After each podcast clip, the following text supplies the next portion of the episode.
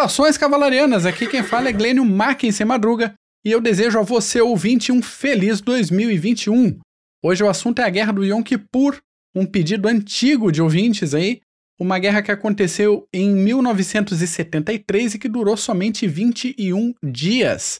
Mas antes de a gente entrar nesse assunto, vamos saudar os presentes nesse primeiro episódio de 2021 do Clube dos Generais. Primeiramente ele, o professor, analista de defesa e o mineiro de maior carisma na podosfera brasileira, Renato Paulo Kloss. Como é que tá, cara? Tudo bom, Mac? Saudações regianas. Nosso querido Marco Túlio tem também, nosso doutor Marco Túlio. Isso aí. Tudo bom com vocês? Tudo jóia, tudo jóia. Já pré-apresentado, professor e cientista político Marco Túlio Delgobo Freitas, nosso Simons. E aí, prontos para 2021? É, estamos indo, né, na batalha. Excelente. Excelente. Travando bom combate. É, isso aí. Só para a gente fazer uma introdução, a Guerra do Yom Kippur foi um conflito que envolveu uma coalizão formada principalmente pelo Egito e pela Síria, com o apoio da União Soviética, de Cuba e de mais um monte de gente, isso tudo contra Israel, que contava com o apoio dos Estados Unidos, coisa que também não é pouco. O argumento básico foi que o Egito queria se afirmar como líder do mundo árabe após a morte do Nasser e resolveu reconquistar a península do Sinai atacando Israel de surpresa, sem uma declaração formal de guerra, no susto, bem no dia do Yom Kippur, que é uma data importantíssima para os judeus, um dia de descanso, de jejum, de oração. Além disso, a campanha tinha também um tempero, uma crocância, um ressentimento da humilhação, da surra que o Egito levou na Guerra dos Seis Dias que a gente comentou aqui um tempo atrás no CGCast número 22. Porém, eu já estou empolgado aqui nesse início, começando 2021 com a corda toda. Simons, meu caro, explica esse negócio para nós aí. Como é que a gente chegou, como é que a situação chegou na Guerra do Yom Kippur? Bem, a Guerra do Yom Kippur é uma continuação de uma batalha que começa em 48, para variar. Né? Como tudo no Oriente Médio, é, tudo começa em 48 com a independência do Estado de Israel. E a tentativa de resolução via um acordo, acordo é, que envolvia Inglaterra, é, árabes e judeus, em compartilhar aquilo que ele poderia chamar, que é aquilo que a gente poderia chamar de protetorado é, britânico da Palestina. Então, os ingleses saem de lá meio que, não é escorraçados, mas saem de lá com a moral em baixa, até porque elementos israelenses, na hora da, da guerra lá, da guerra, da guerra de independência, eles se valeram de iniciativas terroristas também, né? O hotel, o hotel Rei, né? o hotel King, King, King ah, o Hotel King, um dos hotéis que ficavam os oficiais britânicos, eu não me recordo bem o nome, King George.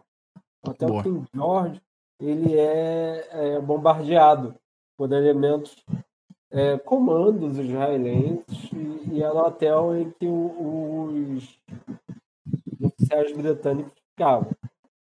Desde aí, em 48, você tem uma refrega aí que é os árabes não aceitando a permanência de elementos judeus na, na, na Palestina. Certo? Se é errado ou não, se estão de intrusões ou não, aí fica para a história, para o julgamento de qualquer um. Né? Isso. Mas o importante é que, do mesmo ponto que árabes têm o seu direito à autodeterminação, né? Os israelenses também têm. Também. Então você deve resolver essa equação. Não é, não é uma soma, não é uma soma em que um ganha e outro perde. Os dois têm que sentar e resolver essa briga. Então, você tem aí algumas personalidades interessantes que acham que tomaram as, doze, as dores dos palestinos tá? pela questão da, da, da, da digamos, de, de elementos judeus do, dentro do território, aqueles que eles acham territórios legítimos, de donos legítimos palestinos. Então você tem aí jordanianos no começo, você depois dos jordanianos tem os egípcios.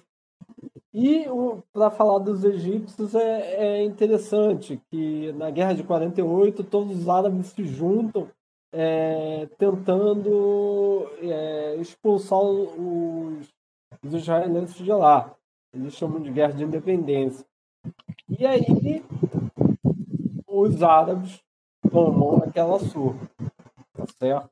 Até porque parte da população israelense está vindo, né? São, são os imigrantes da diáspora, estão voltando. Esse pessoal aí são treinados por causa da Segunda Guerra Mundial. Ou eles combatiam através do gueto de Varsóvia, né? ou eles combatiam no, no, nas células de resistência pela Europa toda, ou eles combatiam em exércitos aliados, como o exército britânico teve uma grande porcentagem aí de elementos judeus lutando nas fileiras. E exército russo também, a gente não pode que boa parte é, é assim, o grosso da participação judaica advém dentro do exército russo. Ou seja, são pessoas altamente treinadas nos melhores, nas melhores cepas dos exércitos que a gente tem aí da história do governo. Então eles se reúnem e expulsam, é, é, não é expulsam, eles derrotam os árabes, tá certo? Depois você tem 67, a Guerra dos Seis Dias. A Guerra dos Seis Dias, ela de certa forma estimulou a criação de um mito, que é o mito da, da, da, da vitória em conteste dos israelenses. Tá? Que aí chega um momento que a gente pode chamar de soberba. soberba israelense é a soberba que eles poderiam até gozar, porque eles de uma noite, da noite para o dia, eles colocaram a Força Aérea Egípcia no chão, eles derrotaram todo mundo, enfim, eles expandiram mais o seu território ali pelo Sinai, Golã e Cisjordânia. Então, eles, de certa forma, eles podem ter esse direito, é, dentro aí da lógica da guerra, de gozar de uma certa soberba. Então a soberba deles era o seguinte: olha, eu ganhei de todo mundo, agora vocês, agora vocês me aceitem. Aí, o que é interessante, que começa uma época em que nós chamamos de guerra de atrito, tá certo? A guerra de atrito entre Israel e o Egito, ok? O Egito auxiliado pela União Soviética e Israel ainda não gozava da relação especial com os Estados Unidos. Até esse momento eram com os franceses. Lembre-se que os israelenses, assim que é, entraram na guerra da guerra do Atlântico em 70, 67, por assim eles utilizavam muitos é, instrumentos franceses. Uhum. E na década de 70, a Força Aérea Israelense está usando Mirage, tá certo? Então, é, Israel é, ele tinha uma relação muito próxima com a França, mas não tinha uma relação muito próxima com os Estados Unidos. Tá? Esse é o ponto da questão. E o Egito sofria uma forte influência de elementos, tá? é o que a gente pode chamar de missão militar russa dentro do Egito, em que os russos tentaram estabelecer um, exército moderno, largando para trás é, aquela herança britânica do exército egípcio. Ponto. O que muda em 73? O que muda em 73 é que o, o, o presidente morre, o presidente egípcio morre, né? Ele morre ele é ocupado, o lugar é ocupado pelo Sadat. Era o Nasser, né? Era o Nasser. O Nasser morre, Sadat chega e o Sadat faz, faz o seguinte: expulsa essa missão militar russa. Tá? Diz, 10 mil russos. Não é mais o lugar para vocês, não é mais aqui, não é mais o seu lugar, mas se vocês quiserem dar, é, dar instrumentos tudo bem, a gente aceita. Mas ensinar como lutar, não, já basta.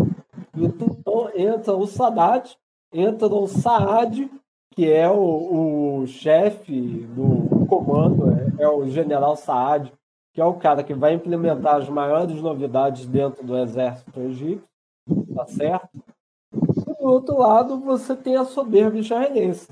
Soberba israelense que gozava de prestígio, de invencibilidade desde 67, e que você tem de, de outro lado que é o, o, o chefe do comando do comando israelense, se eu não me engano, o nome dele era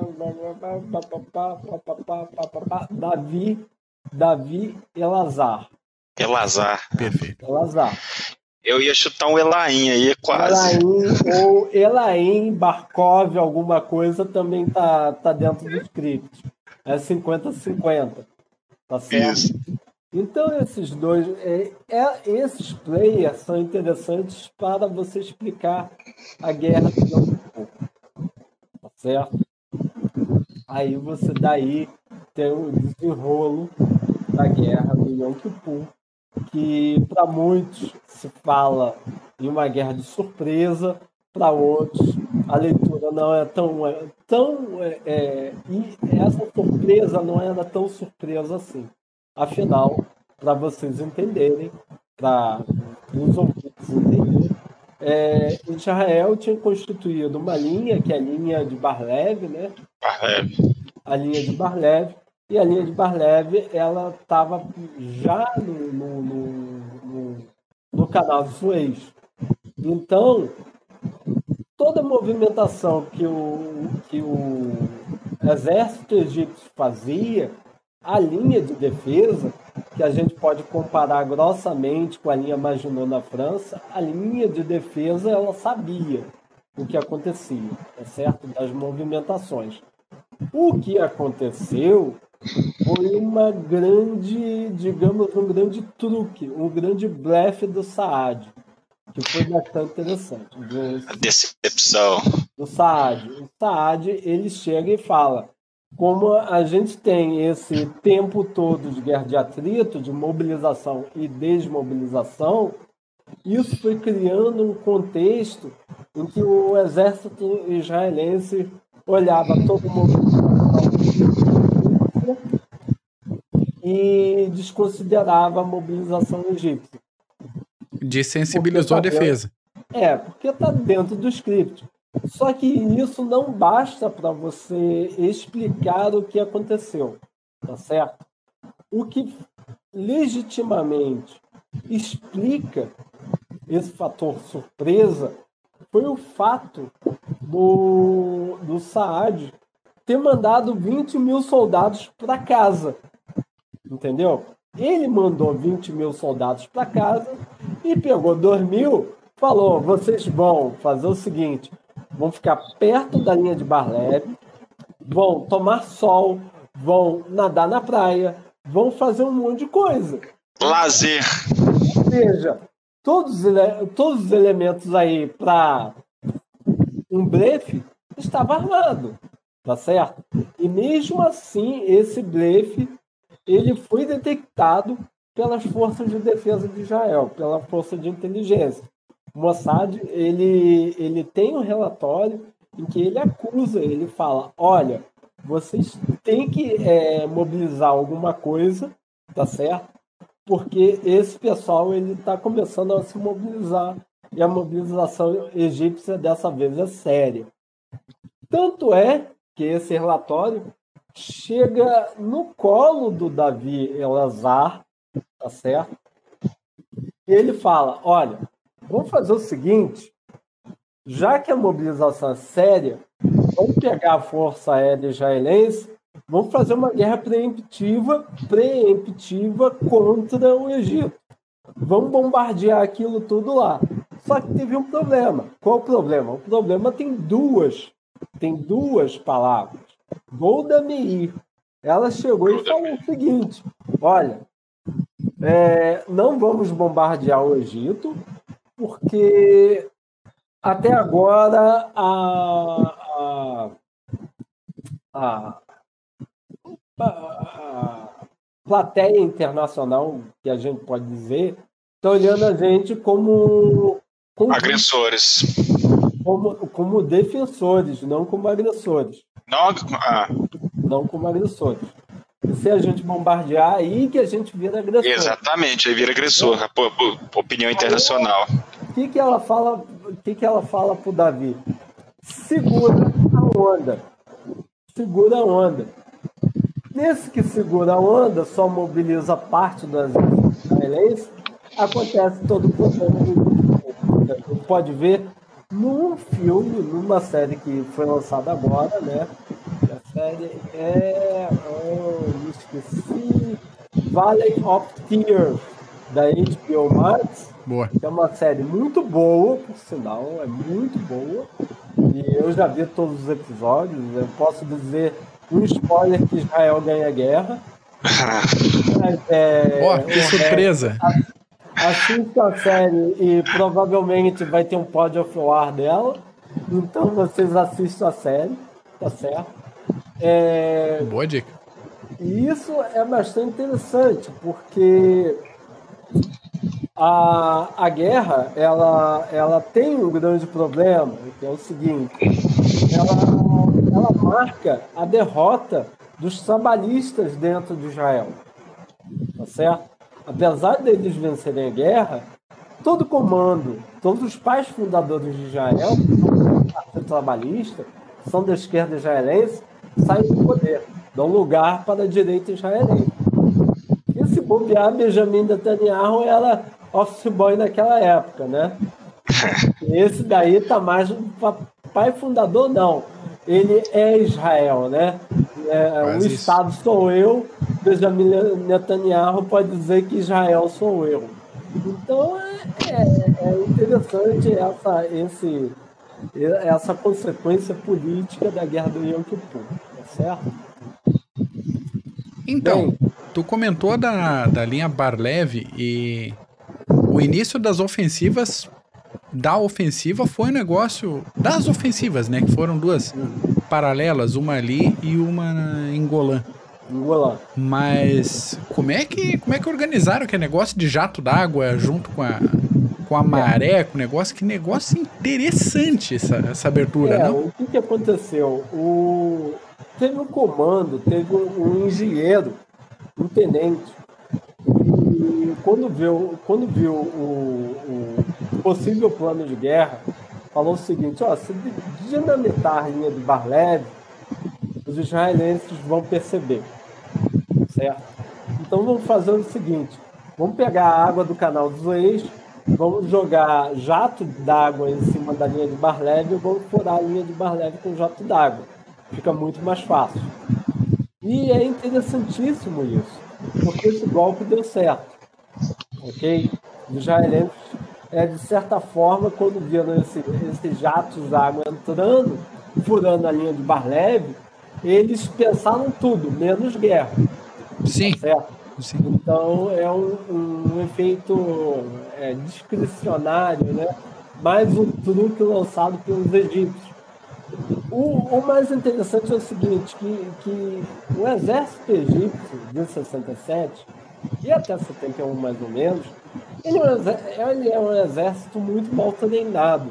E quando o Sadat entra junto com o Saad, a coisa muda de figura, entendeu? O, o egípcio ele para de incorporar toda aquela doutrina soviética que, para variar, eu faço até uma brincadeira quando analiso o Yom Kippur, né? Que os, os soviéticos eram tão bons, tão bons como doutrinadores da, da parte militar egípcia e que o livro de doutrina do, do, do, do exército egípcio escrito pelos russos era o seguinte: é, recue até, até a, a, a, a linha de fronteira e espere o inverno chegar. Quando o inverno chegar, você contra-ataca. É padrão. É padrão, ou seja, espera o inverno chegar que você contra-ataca.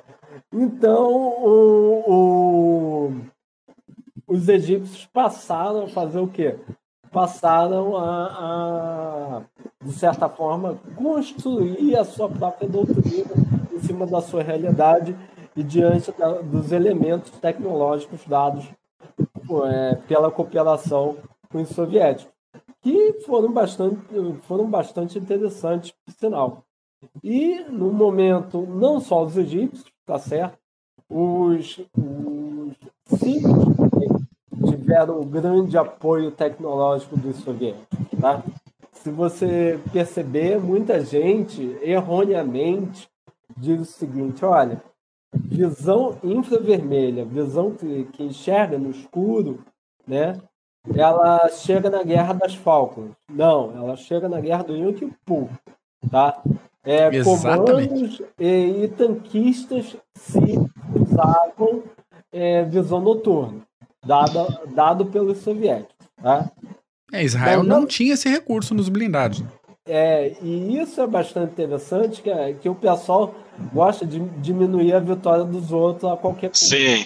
Diz que a vitória inglesa da, das Falklands foi só por causa do binóculo de visão noturna. Tá bom. Vou falar espera um pouquinho. Mas é, é foda. você tem incorporação tecnológica soviética dada pelos dada para os egípcios. Do outro lado, você tem sírios. De um lado, você tem a colina do Golã, e do outro, você tem a Península Sinai. O Egito ele vai para a guerra não é uma forma de, digamos, não é uma forma de vendetta, tá? Revanche, o modelo alemão, né? É, vamos provocar uma guerra contra a França para, de certa forma, é, criar uma nova catarse da nossa alma que perdeu a Primeira Guerra Mundial. Não é nada disso. Lavar a honra, né? É, lavar a honra. Os egípcios eles querem ir para a guerra contra o, os israelenses justamente para retomar a Península do Sinai. É só uhum. isso que eles querem. Tá? Do outro lado, o, a Síria quer a Península de Golã. Então é esse o objetivo de guerra de cada um. Tá certo?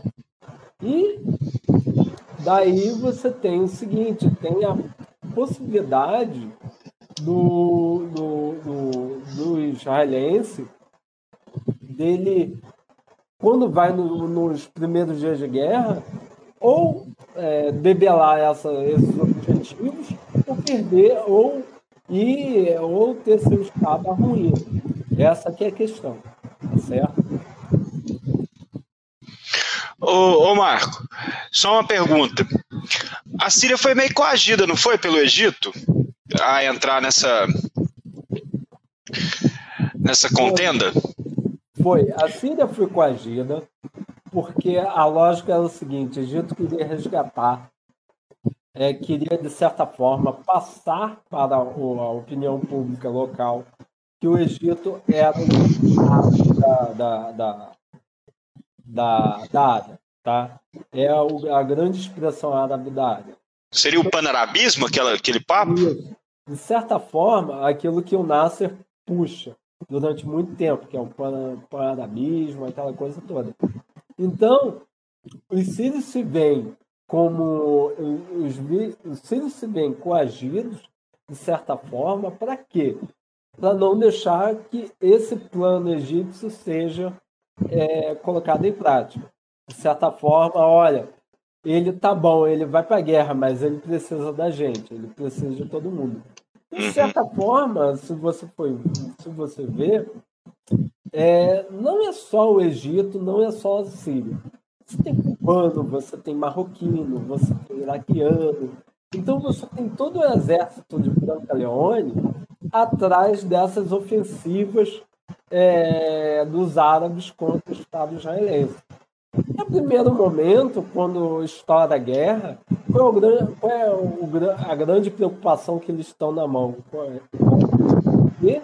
Essa ofensiva e como mobilizar os reservas. Isso, isso é fundamental para explicar a guerra do Yom Kippur. Mobilização de reserva. Israel é um país pequeno, é um país ridículo, é um país pequenininho. Ridículo, assim por dizer, de extensão. É pequeno. De tamanho, né? tamanho, é menor do que Pernambuco, se eu não me engano. Então, é, qual é o grande problema que você tem por aí? País pequeno, população economicamente ativa pequena, tá? Então você não tem o não tem o benefício de manter uma mobilização de 200 mil homens durante muito tempo. Por quê? Sim. Porque senão a economia para. A economia para. Então você tem que mobilizar o menos possível para defender a pátria e acabou. Tá certo?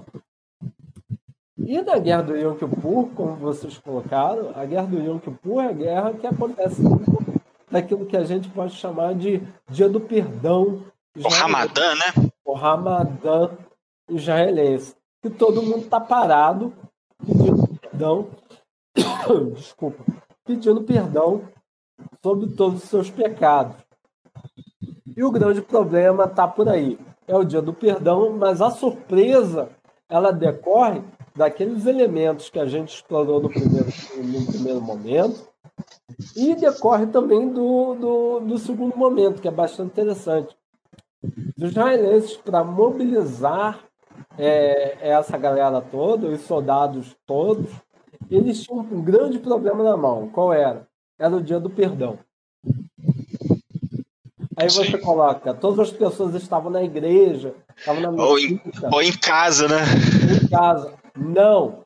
O grande problema era que a TV e o rádio estavam completamente desligados. Rádio e hum. TV não funciona durante esse dia. Então, como é que você vai dizer à população que está em guerra? Como é que você Olha vai só. fazer a mobilização? Então, a mobilização foi meio... Pegaram um monte de motociclistas, a, a, o, o comando, e começaram a entrar nas cidades gritando, chamando a galera para guerra. Olha, é aquela coisa do Paul Revere. Os vermelhos estão vindo, os vermelhos estão vindo. É praticamente a mesma coisa. É. Entendeu? É esse o grande problema da mobilização israelense. Eles tiveram que lidar com uma de Paul Revere e conclamar a população que apareceu de tudo, rapaz, de tudo. Eu, eu tenho algumas fotos, muitas fotos sobre a Guerra do Yom Kippur, Aparece gente com blusa florida, aparece gente com, com short, aparece gente com tudo aquilo. Que... De tudo. Do jeito que tava, foi se apresentar. Tanquista indo de calça jeans, porque o pessoal praticamente estava em casa, descansando ou contemplando seus pecados. E de repente gritou o motociclista: Ó, estamos sendo atacados, se apresentem no, no... o mais rápido possível. O mais próximo possível. Então, é esses os grandes problemas que Israel tem dentro da mobilização. Tá certo? Outra coisa bastante interessante, aí vamos voltar para a seara egípcia, que os egípcios foram bastante espertos, eles provocaram ofensiva dentro de uma cortina de defesa, dentro de uma cortina que neutralizava a Força Aérea israelense. A Força Aérea, sim. Eles pegaram um de SAMS, né? SAMS é míssil terra-ar soviético e criaram um guarda-chuva impenetrável durante a, a ofensiva, tá? Dentro da, da, da, da ofensiva que levou o canal de Suez, a ofensiva que vai para cima da linha de Barleve. E essa linha praticamente é, é, obliterada, ela não consegue reagir diante disso, que Israel vai chamar sua principal força, que não é a força terrestre, a força de ar. Quando a força de ar chegou lá, deu de cara com um bando de sanos, aí não teve o que fazer, teve que voltar para casa. Se, se continuar, qual é o grande problema da, de continuar? Bem, de um lado é míssil, do outro lado é caça e um homem dentro. Ou seja, míssil, faz a conta, míssil, caça, caça, homem, morre. Menos um piloto no mundo. O problema não é nem o caça, é o homem. Ponto. É. Não tem como você colocar outro piloto. Esse é o grande problema. Então, Até você treinar tudo. Exatamente. Então, durante a ofensiva, durante a iniciativa egípcia, você tem elementos tecnológicos dados por essa cooperação soviética, principalmente o SAM, mas outro que é bastante interessante, que é o Sagat. Sagat é, para mim, um dos melhores instrumentos aplicados dentro do campo de batalha durante a década de 70. Sagat é o quê? É um mísselzinho teleguiado por joystick, que é um olho de carro. Ponto. Só isso. É o Javelin soviético. Ao invés de você apertar. Desgraça. Mirar, apertar e esquecer, não. O cara tinha que estar tá lá com o joystick e jogar Levando. o, tanque. E isso é bastante interessante. Tá certo? A aplicação disso, ou seja, os israelenses estão, estão indo contra-atacar o que o, o Elazar disse. Vamos começar o contra-ataque aí contra os egípcios e vamos empurrar os egípcios o canal Suez, nesse contra-ataque Israel perde 50% dos seus tanques. Exatamente por causa de quê? Por causa do Sagat, por causa do Santos, por causa de um monte de coisa. Esse Sagat, ele não é somente o responsável pela, pela derrota, pela derrota, assim que a gente pode dizer, pela derrota da aplicação dos carros de combate é, israelense dentro do campo de batalha.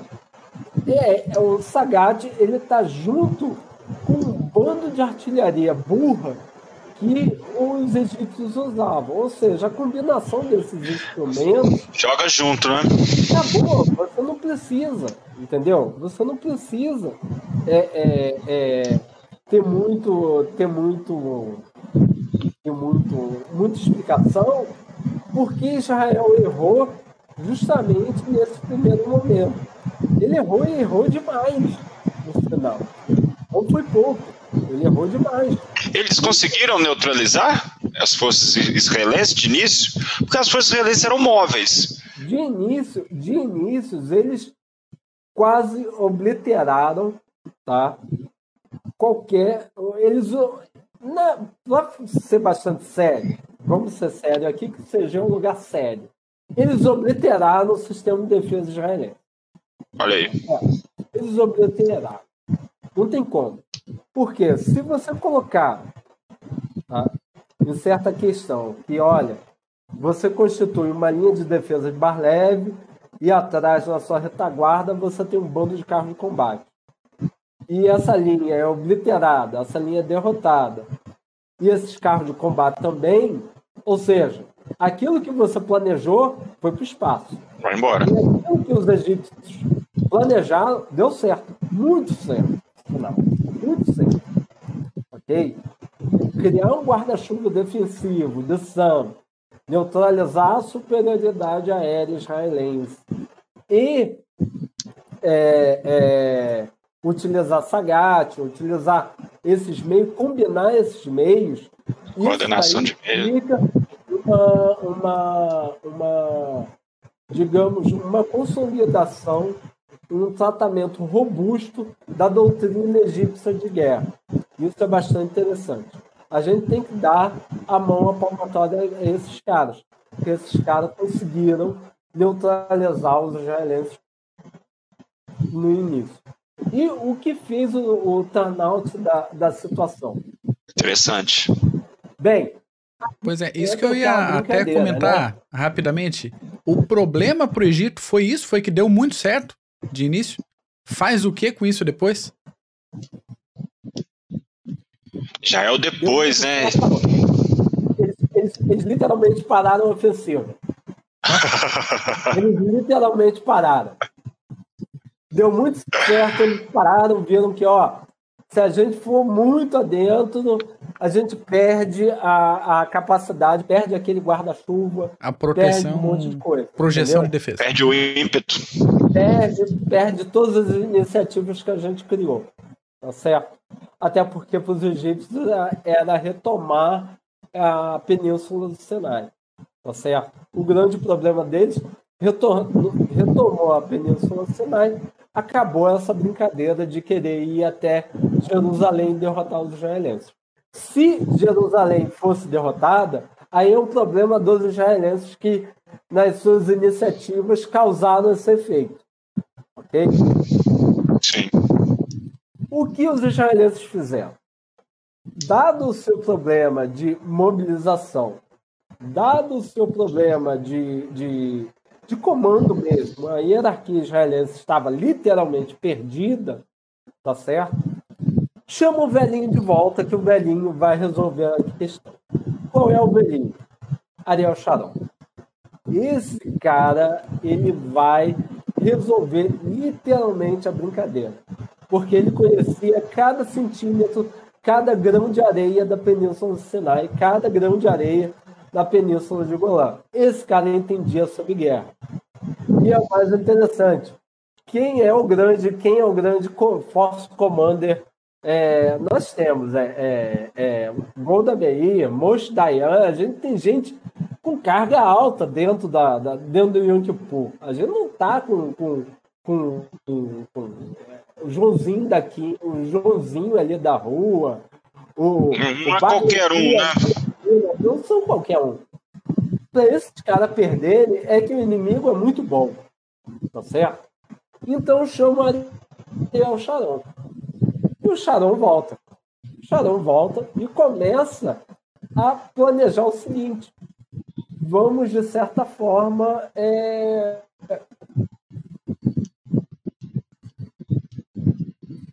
retomar a iniciativa. Vamos retomar a iniciativa israelense de combater, é, de combater esses casos. Tá certo? Não adianta, é, o primeiro discurso que ele dá é: não adianta os egípcios aparecerem aqui com borrachas, atravessar o canal de Suez, jogar mangueira. Não adianta nada disso. A gente vai ganhar a guerra. É, o primeiro discurso que Ariel Sharon dá. E o que, que ele faz? Eu acho que esses caras, eles, de certa forma, em algum momento, eles estudam história militar. Porque a campanha do Yom Kippur é bastante interessante se você traçar alguns paralelos e semelhanças com Stalingrado. Oh. A mesma coisa ocorre ali. A mesma coisa ocorre ali. Entendeu? A mesma coisa ocorre ali. Você deixa uma unidade aqui lutando contra os egípcios, os egípcios pensarem que ainda tem resistência, ainda tem bolsão, e você prepara uma unidade mais robusta para atacar o aliado mais mais fraco, né? Da coalizão. Qual foi o aliado mais fraco da coalizão? Os sírios. Os sírios. Então eles atacam primeiramente os sírios com tudo que eles tinham, com todos os carros de combate que eles tinham. Por incrível que pareça, eles derrotam vaga, eles derrotam gloriosamente o exército sírio, ao ponto do exército sírio, né, o, o Al-Assad pedir que, olha, Egito, vem e me socorre aqui. me ajuda. Está ficando complicado para mim. É aí que entra aquela brincadeira do, da, dos Estados Unidos. Certo? Porque nesse, nessa, quando, o, quando Israel ele toma iniciativa acontecer, ele gasta tudo que ele tinha. Certo? Ele gasta tudo que ele tinha. E o primeiro-ministro israelense pede, pelo amor de Deus, os americanos para ajudarem ele, e os Estados Unidos vai lá e ajuda os israelenses com tudo que eles tinham. Tá certo? Com todos os é, é, peças anticarro que eles tinham, que eles podiam, eles ajudaram mandando Boeings lá lotados de armamento para ajudar os israelenses. Então os israelenses puderam, é, através desse reforço americano, tá, traçar algumas iniciativas. Okay? Então a primeira iniciativa diante desse reforço americano é derrotar de vez as forças sírias tá certo? E é o que de fato aconteceu. Vamos derrotar de vez os sírios para depois se concentrar lá embaixo na península do Sinai contra os egípcios, tá certo? Aí os egípcios, para acudirem o, os sírios, o que, que eles fazem? Eles saem daquele guarda-chuva tá, de mísseis anti-terra deles, anti, é, anti-terra não, é, terra, é terra. Os sãs deles.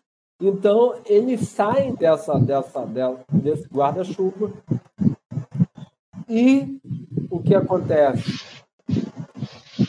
Os israelenses ligam o rolo compressor deles, que é a Força Aérea, a superioridade aérea, e começam a debelar as ações egípcias. Não por completo.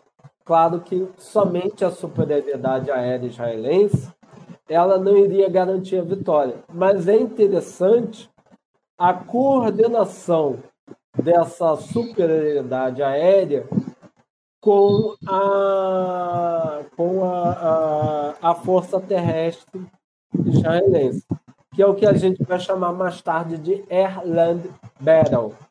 Entendeu? É isso que os americanos vão ver. Uma melhor coordenação muito maior do que a Blitzkrieg, porque muito ouvinte pode falar, porra, isso os alemães faziam. Não, essa coordenação é muito maior, tá? Ela é, muito é um maior. grau acima, né? É um grau acima de interoperabilidade entre as forças. Então os israelenses promovem isso para derrotar os egípcios. Os egípcios saem da sua cobertura aérea, saem da sua zona de conforto e o que acontece? Quando eles saem, os carros de combate israelenses atravessam o canal, atravessam o canal e começam a bater os carros de combate egípcios. É bastante interessante que, de um lado, em Golã, Israel quase chega em Damasco, de outro lado, no, em Sinai, Sinai. atravessa de uma forma a, o canal de Suez, que o Ariel Sharon fala o seguinte: vamos chegar até o coração do, do leão, que é, é a capital do Egito. Mas o que, que acontece?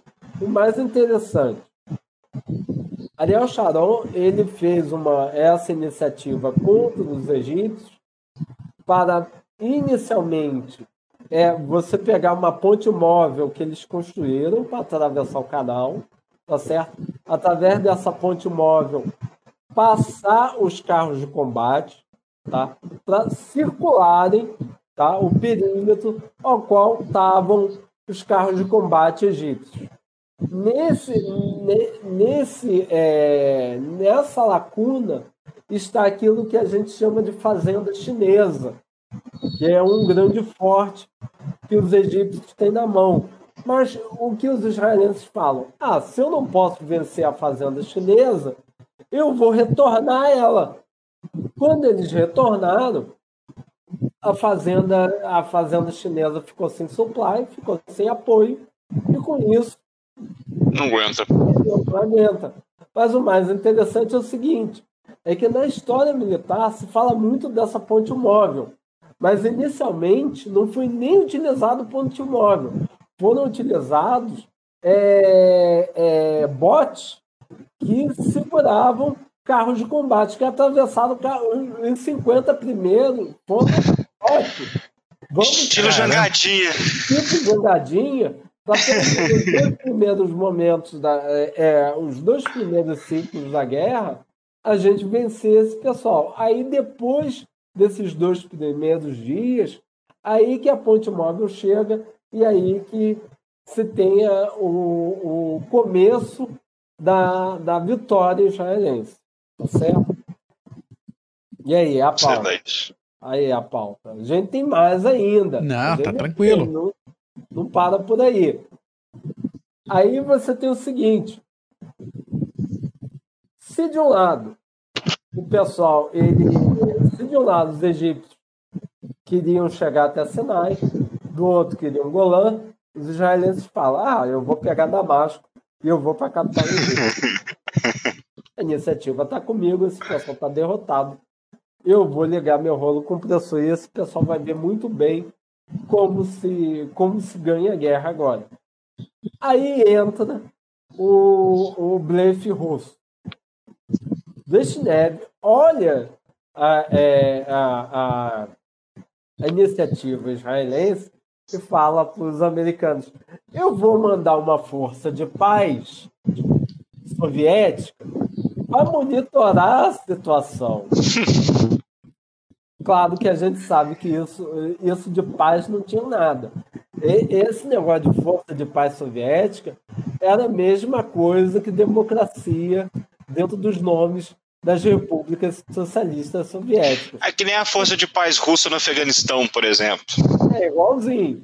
Então, vou mandar minha força de paz e vou é, acudir um aliado. Só que aí, só que aí, os americanos chegaram e falaram: olha, sabe aquele acordo da gente não entrar de jeito nenhum no Oriente Médio? Então, se você botar sua força de paz lá, eu vou ligar meu, minha cortina nuclear aqui.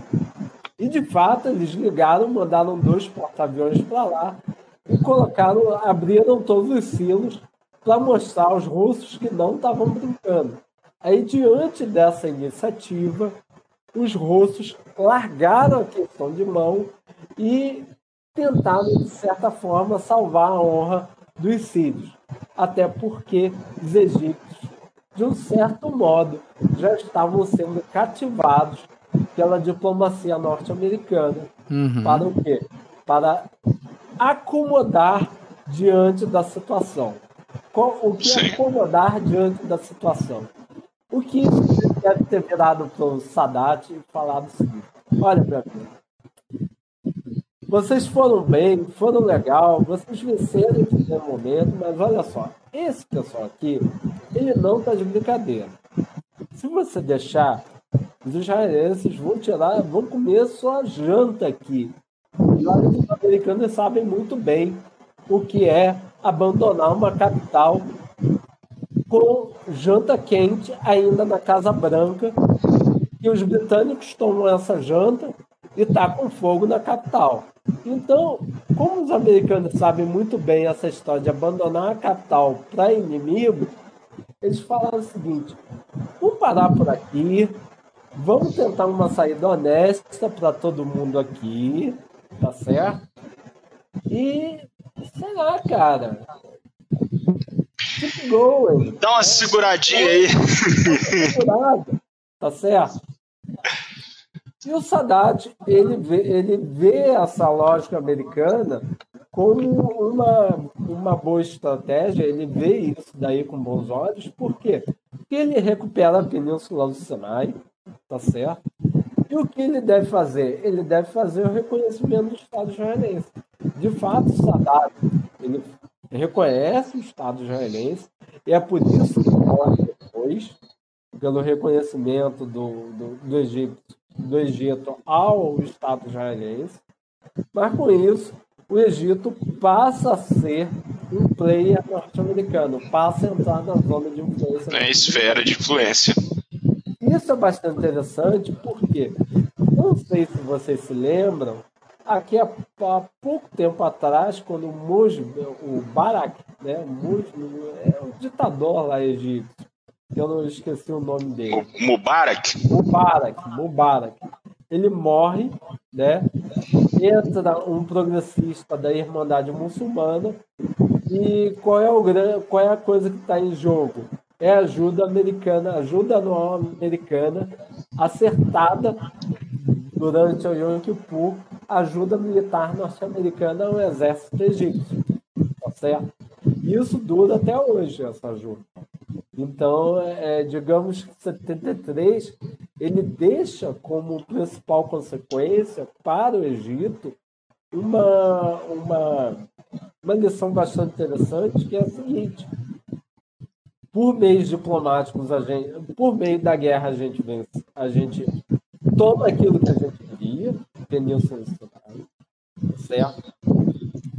A gente se acomoda com o nosso maior inimigo, e quais é os louros da vitória?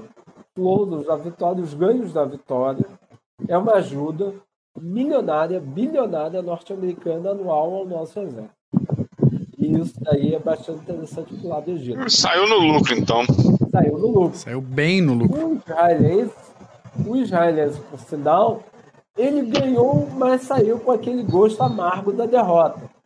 O que o Israel viu como grande problema ali, que entrou dentro, até dentro do seu doutrina, é o seguinte: o pronto, é, é, a pronta mobilização do exército, das forças de defesa israelenses, seria, era um grande problema para os israelenses. Hoje, hoje, Israel ele tem como notificar os reservistas através de mensagem de SMS, através de aplicativo, através de inúmeros canais de comunicação, tá certo? Então isso daí foi um grande problema para os israelenses, aquilo que eles tentaram resolver ao longo dos anos. E a segunda coisa é a seguinte: não adianta você é, deitar o seu poder de dissuasão somente uma arma. A força toda, a cooperação de todas as armas de terra, mar e ar são aquilo que vai dar a dissuasão, a, o constrangimento que vai fazer com que seu inimigo não atravesse a sua fronteira. Tá certo? Sim. Então isso daí entrou dentro da lógica militar israelense. Você vê que os israelenses aí, quando, depois do Yom Kippur, aí eles entram numa briga que já não é mais briga entre estados, é briga de estado contra todos não estatais, que é a intifada. Estatais. Aí começa aquela coisa do terrorismo. Uhum. Mas até lá, até hoje, digamos que diante de, de um inimigo contra o Estado, Jael tem assim uma performance louvável contra esse tipo de problema. Eles viram aonde erraram e, o, como eu disse, dentro do aspecto político, é, os trabalhistas foram embora. Os trabalhistas, a esquerda israelense foram embora, porque viram que não tinha mais. A população viu que segurança já não era algo. Não era com eles. Poderia provir, uhum. tá certo? E olha que a gente tá falando de Golda Meir, a gente tá falando de Moshe Dayan, a gente tá falando desse pessoal todo, tá certo? Sim. Que é visto como os pais fundadores israelenses, é aquela coisa toda. Então, os israelenses, eles tiveram essa consequência política bastante interessante, tá certo? Eu acho que é isso. Maravilha. Tá? Boa. Agora, Boa. Agora, dicas, é, é, é, se anedotas e afins, cara, o que eu posso dizer? A guerra em si de Yom Kippur já foi anedota. Tá certo? Praticamente. Já foi uma anedota. Porque você, você pegar é, pegar a principal, digamos, é, o seu principal inimigo da área e derrubar ele através de jatos d'água, é, joystick, é, mísseis, é, tudo de mobilização e desmobilização. Cara, isso daí é uma complexidade que você deve, é, digamos, dizer, nossa, caras finalmente acertaram a mão na guerra. Tá certo? Os egípcios foram, foram um, engenhosos à altura dos israelenses.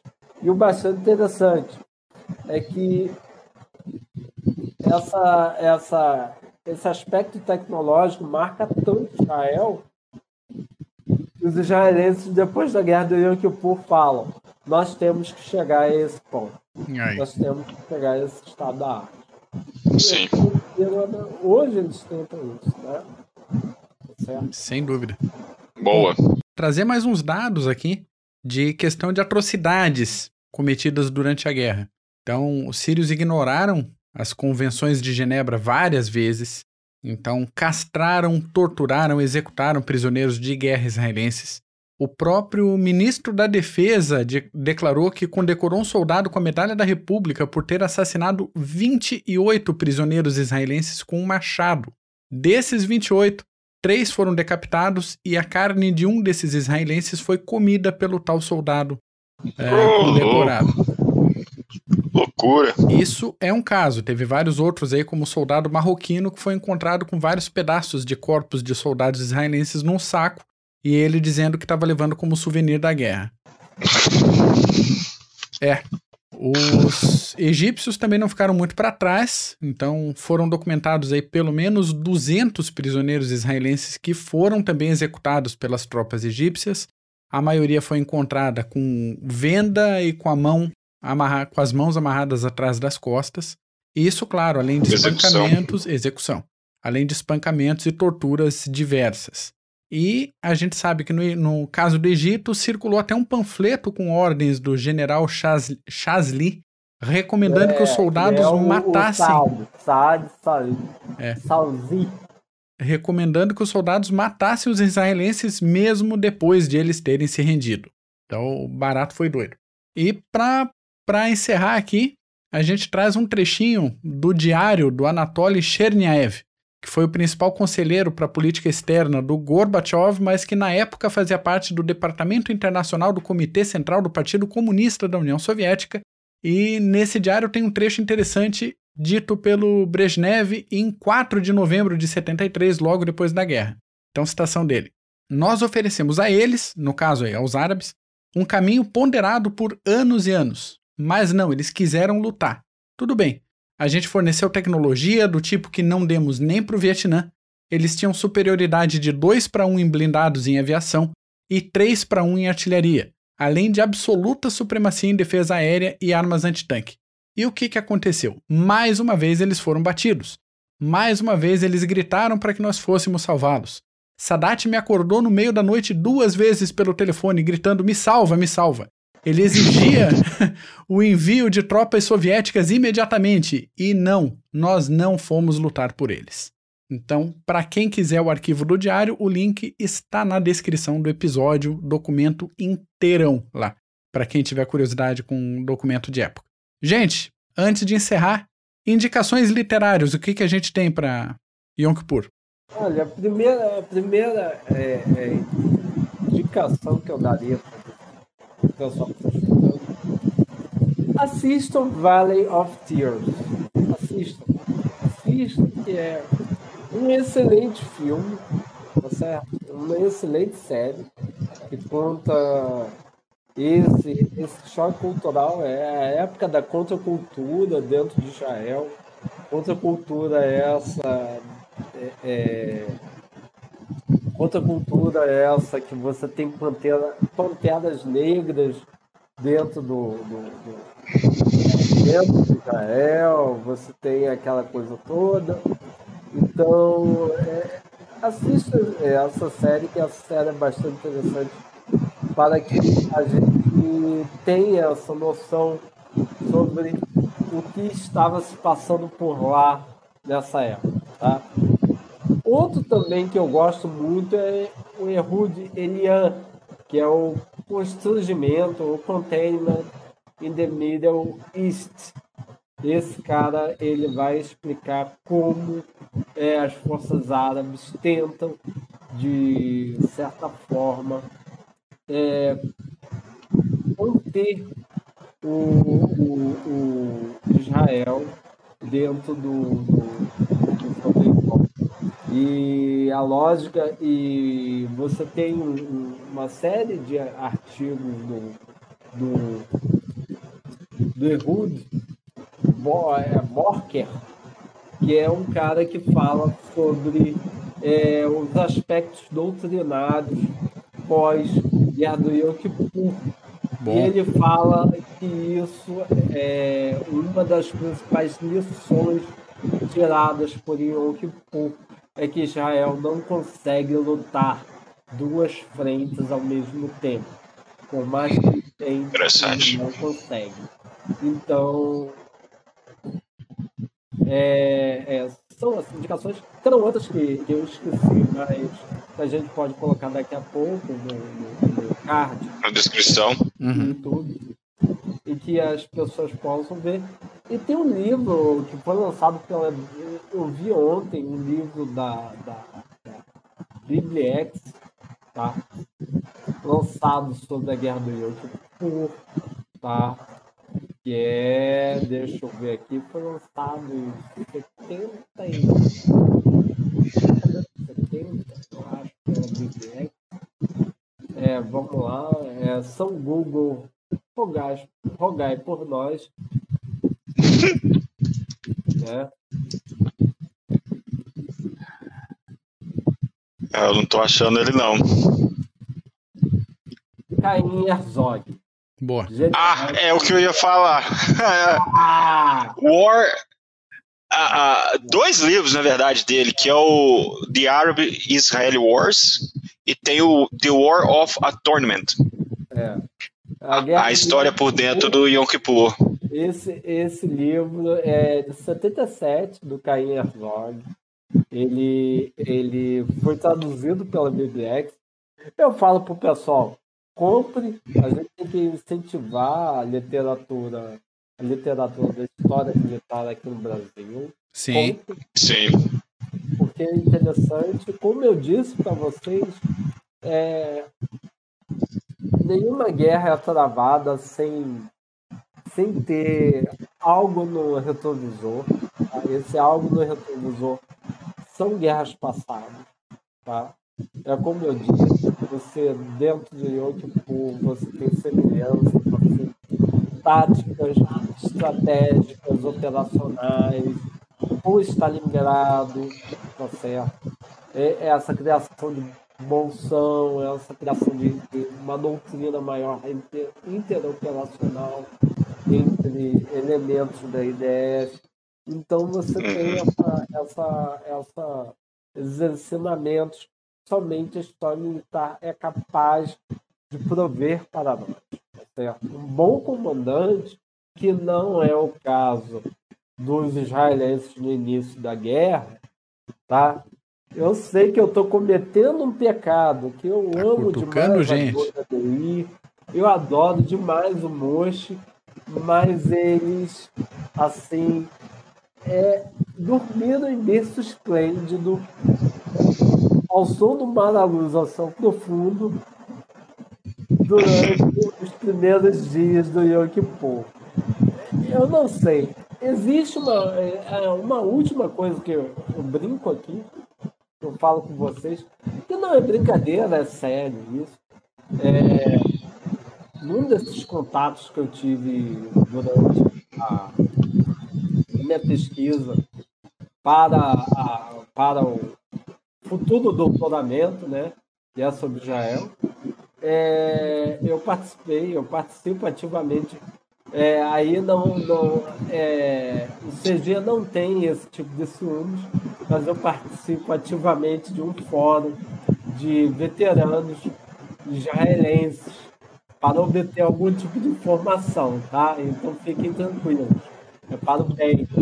É, esse fórum, eu estava brincando, assim que saiu essa série do Yom Kippur, eu soltei uma brincadeira sobre até que ponto essa série era verídica e em que, em que momento a gente poderia relacionar essa série, assim, matéria de, de, de, profundidade histórica, aquela coisa, com a soma de todos os medos, principalmente no início, tá certo?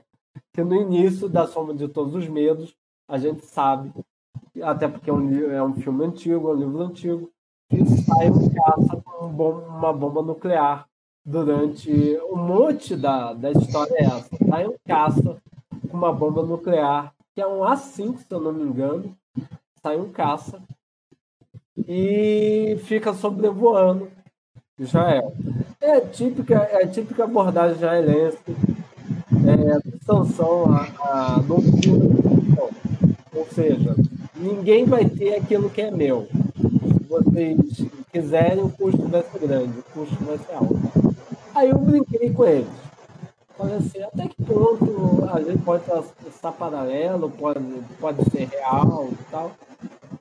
E um veterano, uma, o mais veterano de todos, soltou para mim que ele havia participado da Guerra do Yonkipu, aquela coisa toda, já bem velhinho. Ele me falou o seguinte: Olha, aquele filme do, do Tom Clancy é muito mentiroso. Tá, é muito mentiroso, a gente sabe. Ok. Uhum. Até porque são europeus de um lado, russos de outro, aquela coisa toda. Aí ele me solta essa. Não foi apenas um caça, foram dois. Ô, louco. Foram dois Boa. caças. Aí que tá mentira. Foram dois caças. Não foi apenas um. Ou seja, um para Damasco e outro para o Egito. Então, pô, Duas frentes. É, exatamente essa lógica.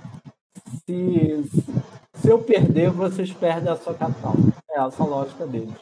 Eu não sei, eu é não justo. sei até que ponto isso pode ser verdade ou bravata de veterano, tá? A gente tem que guardar as proporções. Sem dúvida, sem dúvida. Eu acho que é um pouco de bravata, porque Golda Meir não ia chegar e falar: olha, bombardeie. Mas, mas, mas. Who knows? Quem sabe? Tendo em retrospecto aquela Golda que impediu uma ofensiva após o, o a, aos primeiros alarmes, tendo, é, tendo essa goda, eu acho que não. Mas, diante do fracasso do contra-ataque, eu acho que pode ser também possível. Afinal, você vai perder seu país, você vai perder tudo. Então, já que eu vou perder tudo, vocês vão errar. Vou cair atirando. Cair atirando. É isso aí. Então, isso é bastante. Isso condiz. Bem plausível. Com o histórico dela. É plausível com o histórico dela. Então, eu fico no 50-50. Quando a gente morrer, a gente pergunta: vem cá, foi verdade? É? É isso. Até lá, o que temos está aqui nesse episódio. Então, fechando o episódio de hoje, eu informo aos ouvintes que a partir de agora os nossos podcasts serão quinzenais, por causa de alterações aí nas rotinas de trabalho de todos os envolvidos na produção desse delicioso programa. Então a gente prefere manter essa perspectiva quinzenal e entregar um episódio extra de vez em quando aqui e ali, do que a gente prometer episódio toda semana e ficar falhando todo mês com vocês. Então, Exato. a partir de agora, esperem quinzenalmente, não nos abandonem, esperem quinzenalmente os nossos episódios. Dito isso, agradeço ao Paulo e ao Simons pela aula sobre Guerra do Yom Kippur. E para você ouvinte, ouça até o final, que tem um recadinho extra para você aí também. Então, forte abraço, força, foco e feno. Até a próxima, Simons Paulos. Obrigado. Valeu.